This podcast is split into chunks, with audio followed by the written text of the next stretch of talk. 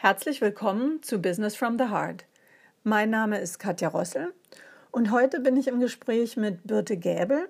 Sie ist professionelle Musikerin, freie Rednerin und noch vieles mehr und davon wird sie uns im Gespräch erzählen. Hallo Birte, ich freue mich, dass du heute da bist und wir uns unterhalten. Ja, ich freue mich auch. Super, dass es geklappt hat, hier auch mit der Technik.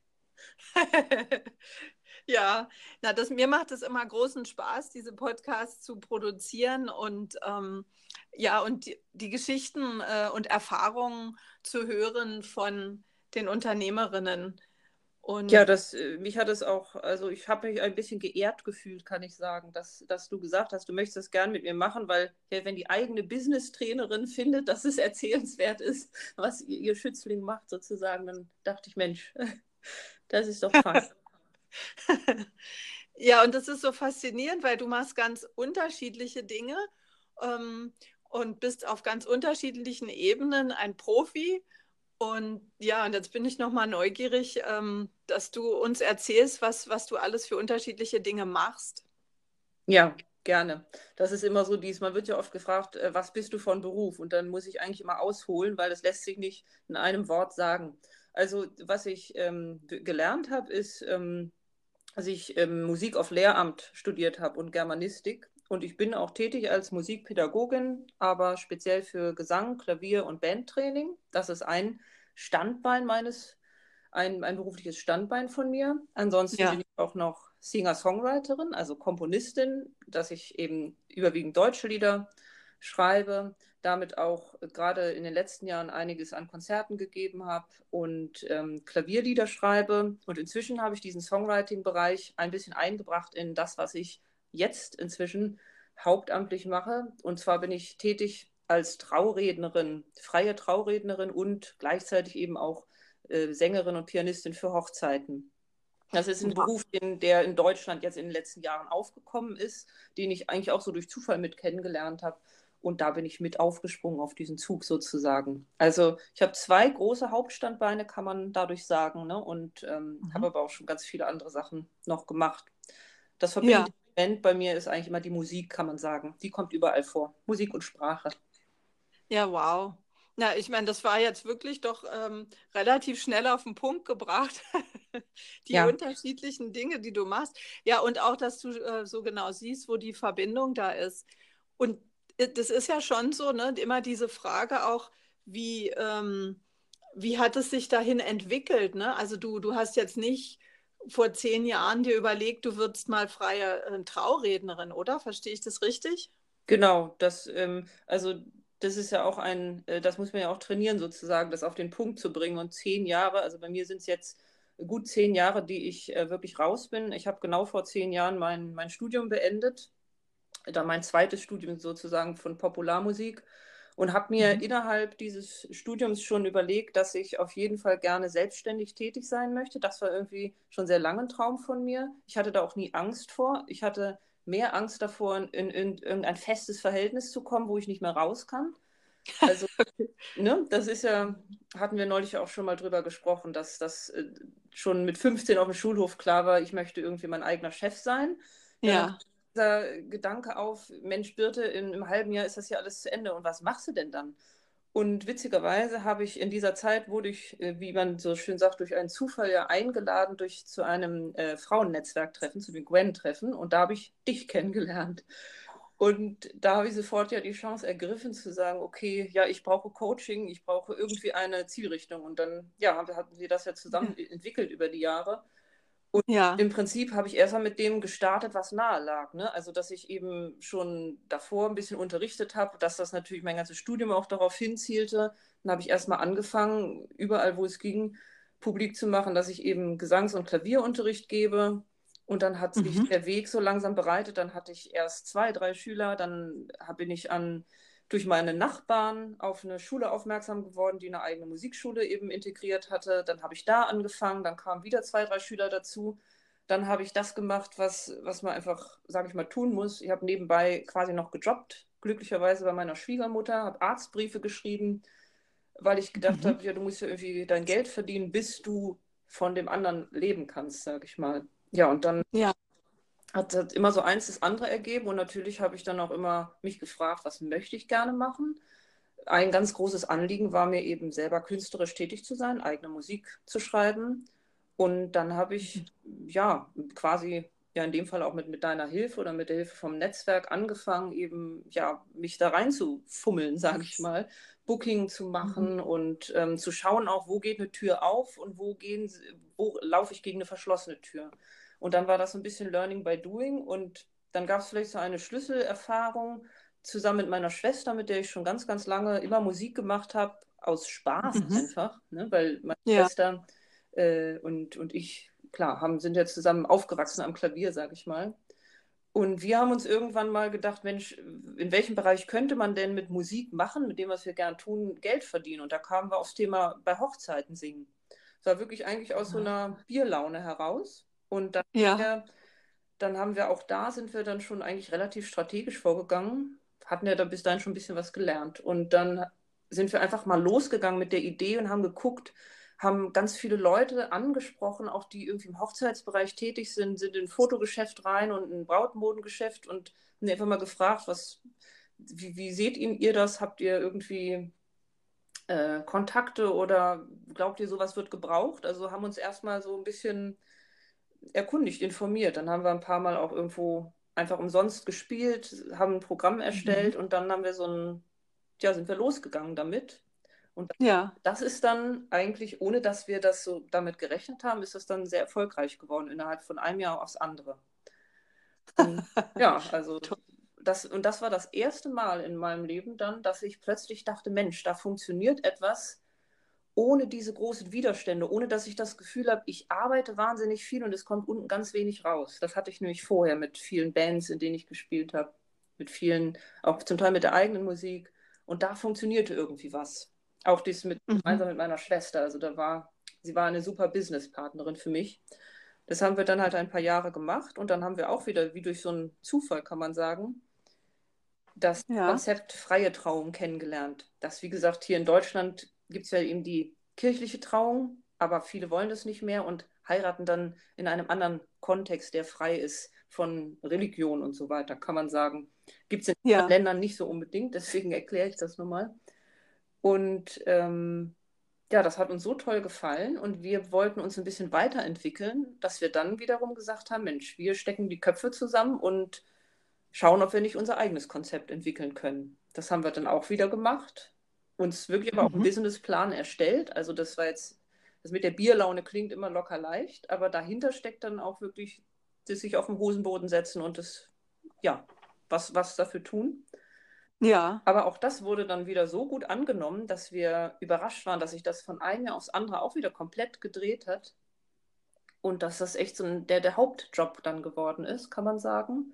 Ja, und dann ist meine Schwester ausgefallen aufgrund von gesundheitlichen Problemen. Und dann stand ich sozusagen vor der Entscheidung, lässt du den Karren gegen die Wand fahren oder ja, äh, ja. du selber vorne auf den Bock und ähm, bringst das Ding irgendwie nach Hause. Ja. Und das habe ich dann, habe ich mich dann für das zweite entschieden und dabei gemerkt, Mensch, das, ich kann das ja auch alleine.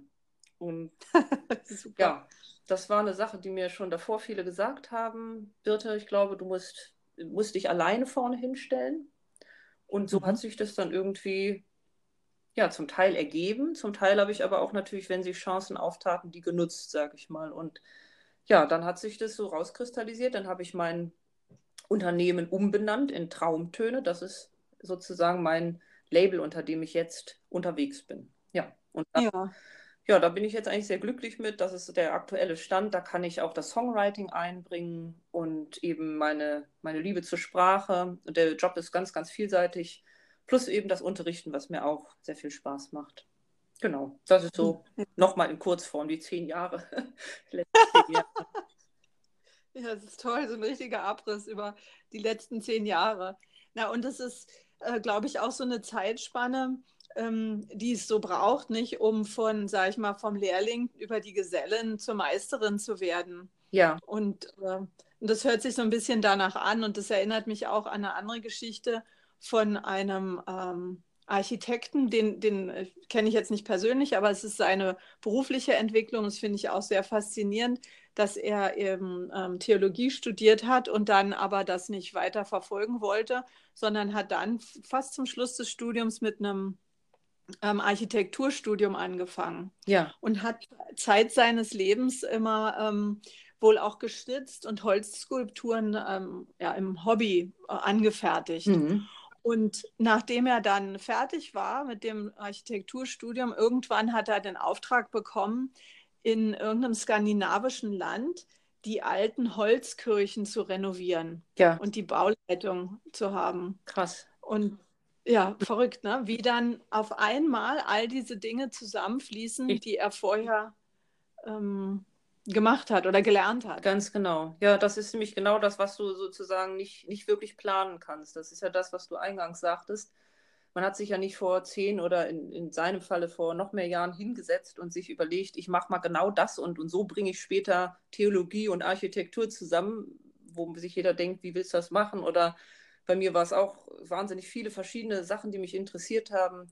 Und man dachte sich immer, du musst dich mal entscheiden, ne? was willst du jetzt genau machen? Und ähm, ja. zehn, nach zehn Jahren jetzt gucke ich zurück und denke, Mensch, dafür war es alles gut. Selbst das, das Schreiben von den Arztbriefen, was ich ja nur gemacht habe, um mich über Wasser zu halten, das hat mir geholfen, weil ich dadurch so schnell tippen gelernt habe, dass ich jetzt fast in Echtzeit die Gespräche, die ich mit den Brautpaaren führe, mitschreiben kann. Also verrückt. Ja, ja Wahnsinn. Kann man, ja, das kannst, kann man nicht planen, ne? das ergibt sich. Genau.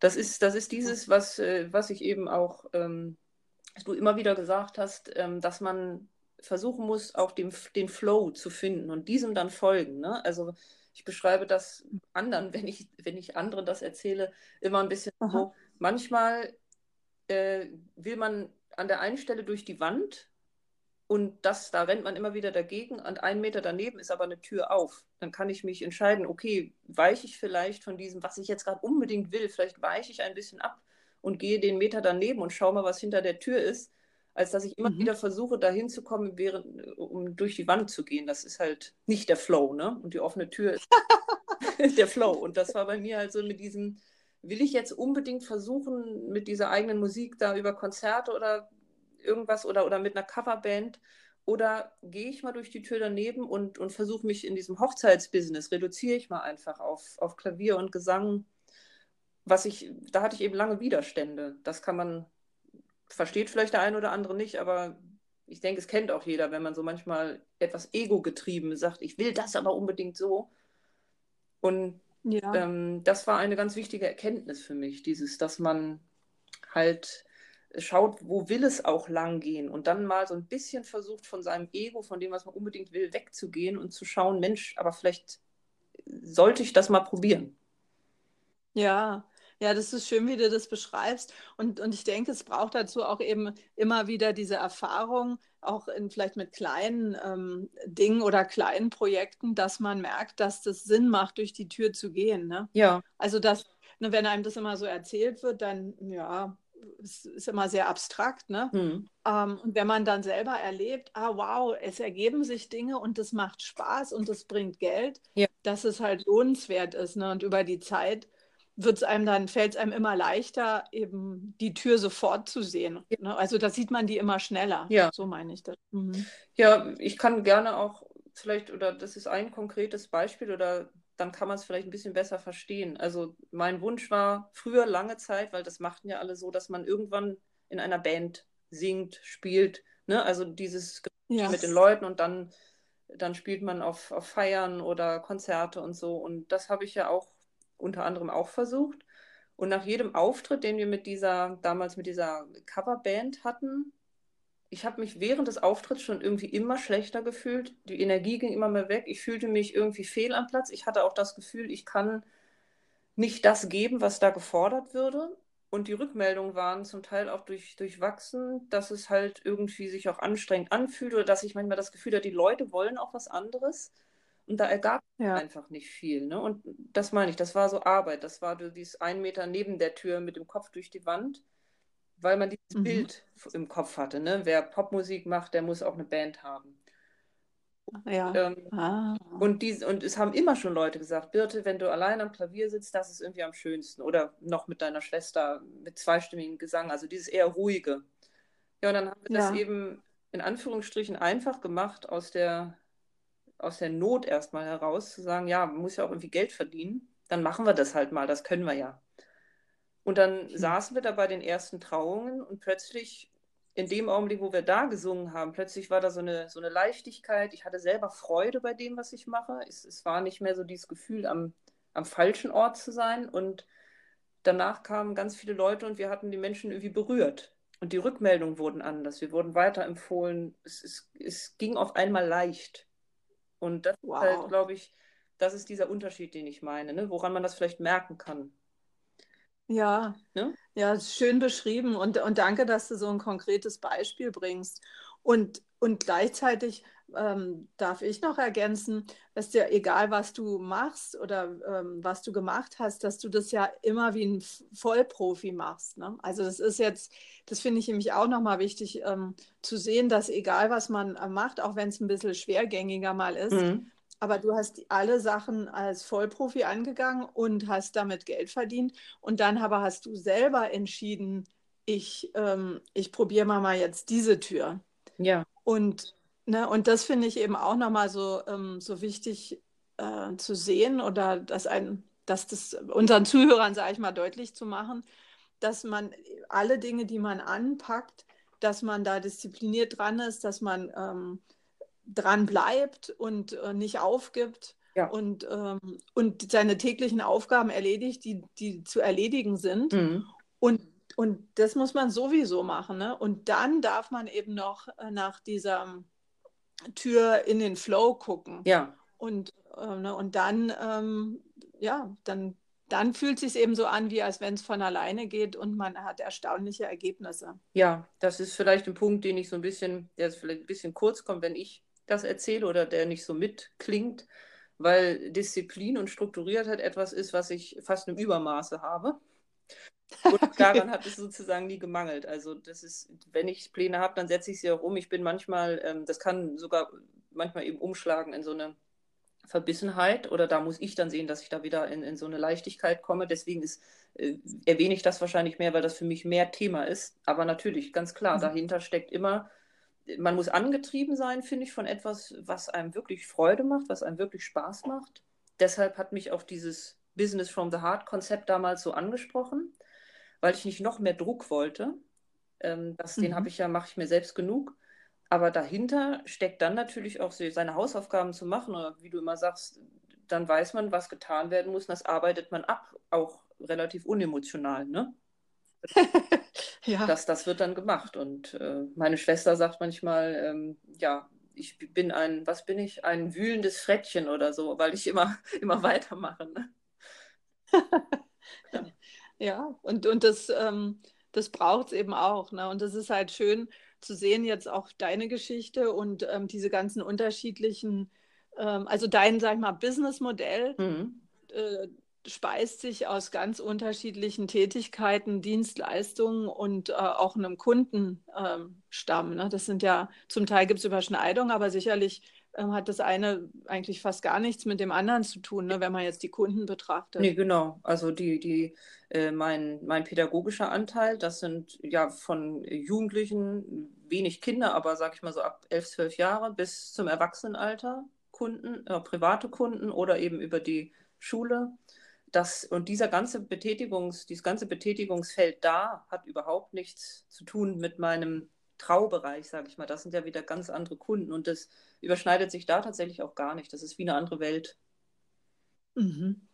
Ja, und das hört sich für mich auch so an, dass das auch für dich äh, die Freude ist, in diesen unterschiedlichen Welten unterwegs zu sein, ne? weil mit jeder dieser Menschengruppen, sage ich mal, braucht es auch eine andere Ansprache und eine andere Art äh, des Miteinanders und dass du da die ganze Klaviatur ähm, bedienen kannst. Das ist auch großartig. Ja, ja, das ist, das ist, wie gesagt, schon immer etwas gewesen, was mich begeistert hat. Eine Vielseitigkeit, auch Kontakt mit Menschen ähm, und, und eine intensive Arbeit. Das hat mich auch schon immer interessiert. Also intensiv reinzugehen in Themen oder in, in, in Geschichten, in menschliche Geschichten, das hat es auch wieder so ein bisschen gemein, weil auch meine Schüler lerne ich sehr gut kennen und ähm, ja, da gibt es immer Raum für diese Geschichten sozusagen. Ähm, das hat mich halt schon immer interessiert irgendwie. Das hält es ein bisschen zusammen, ja. Ja, ja. Ja, schön. Also dann danke ich dir für das Teilen deiner Geschichte und ähm, Darstellen, ja, wie, wie dein Alltag und deine Karriere sich gestaltet. Ja, gerne. Danke dir. Gerne. Ich hoffe, es ist inspirierend für manche, die sich auf den Weg machen wollen. Unbedingt, das, das weiß ich, dass das so ist. Gut. gut. Alles klar. Danke, Birte. Ja, gerne. Tschüss. Herzlich willkommen zu Business from the Heart. Mein Name ist Katja Rossel. Heute bin ich im Gespräch mit Maike Nittel und Marina Diane. Ja, wir sind im Austausch darüber, was es für uns bedeutet, ähm, ein Business from the Heart äh, auszubauen. Und wir wollen euch erzählen, wie wir unserem Herzen folgen dabei bei unseren geschäftlichen Aktivitäten und hoffen, euch inspirieren zu können, ja, auch nach wie vor oder jetzt erst recht, eurem Herzen zu folgen und ambitioniert in diese Richtung zu gehen.